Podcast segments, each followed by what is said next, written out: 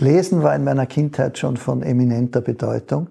In den Internaten, in denen ich war, durfte man keine persönlichen Gegenstände haben, neben sich am Nachkastel oder kein Teddybär oder nix. Und ein oder zwei Bücher durfte man haben. Und die habe ich dann aufgeklappt. Meistens waren sie aus dem Besitz meiner Großmutter. Hatte erstens das Gefühl, ich bin nahe zu jemand, der mir Zärtlichkeit bedeutet. Zweitens habe ich den Geruch des Papiers geliebt. Und drittens habe ich mir Geschichten ausgedacht, die in dem Buch stehen könnten, weil in dieser Form konnte ich ja nicht drinnen lesen. Außerdem war es meistens finster in der Nacht. Und ich bin in diesem, unter diesem Dach geborgen, meine eigenen Geschichten erfindend mit einem Buch gewesen. Und der, das Buch war sozusagen mein einziger Verbündeter, mein, mein Trostspender, mein, meine Kraftquelle. Und immer, immer in der Freizeit, wenn andere gesportelt haben und was für ihre Gesundheit getan, außer wenn ich musiziert habe, was mir auch ganz nah war, habe ich dann gelesen. Und die Bibliothek meines Vaters, das war mein Abenteuerspielplatz. Und wenn Sie durch meine Wohnung gehen, hier oder in, in Afrika, durch die Häuser, Sie werden in jedem Raum eine Bibliothek beinahe finden.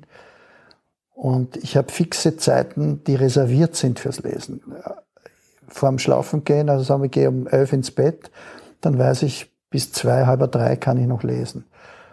Man muss aufpassen, was man liest, weil das kommt in den Träumen vor. Das ist nicht so eine ungefährliche Sache. Lesen ist was, was ganz Machtvolles. Das kann unser Leben verändern in vier Minuten, wenn man den richtigen Satz getroffen hat.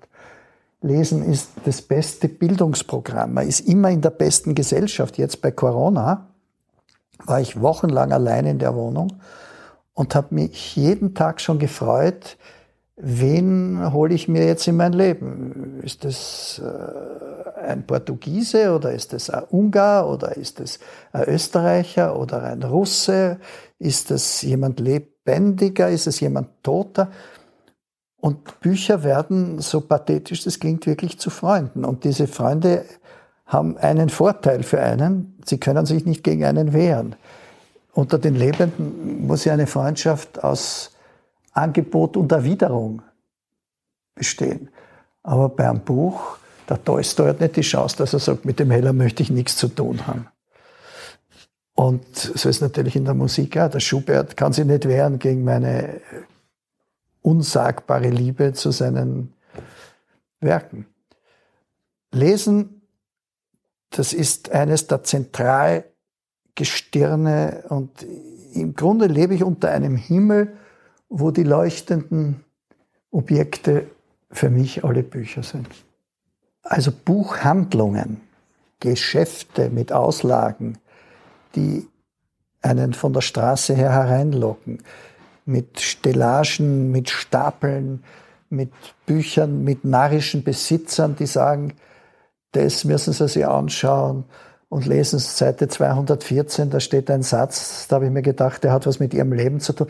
Das ist unersetzlich. Das kann Internet niemals, niemals, niemals, niemals leisten. Es war gut, dass man in der Corona-Zeit Bücher bestellen konnte, dass überhaupt was ins Haus kam, geschickt via Internet. Aber ein Buchhändler, der Leibbuchhändler, das ist sowas wie der Leibfriseur. Das sind ganz intime Wesen für jeden Menschen. Da muss ich meinen Buchhändler fragen. Da muss ich meinen Hausarzt fragen. Das, das, das sind Menschen, die zählen zum engsten Kreis eines empfindsamen, weltoffenen Wesens. Und wir haben jeden Grund, diese Orte aufzusuchen, die Leute zu unterstützen, die dort arbeiten, die eine der großen Kraftquellen der Menschheit zur Verfügung halten, damit unsere Armseligkeit oder unser Bildungshunger oder unsere, unsere Liebesverzweiflung oder unsere Krankheit im körperlichen irgendein Gegengewicht bekommen kann, das uns Freude, das uns Güte, das uns Zärtlichkeit, Mitgefühl in unser Leben hinein spült, wirft. Gott schütze die Buchhändler. Und die Göttin soll sie auch schützen.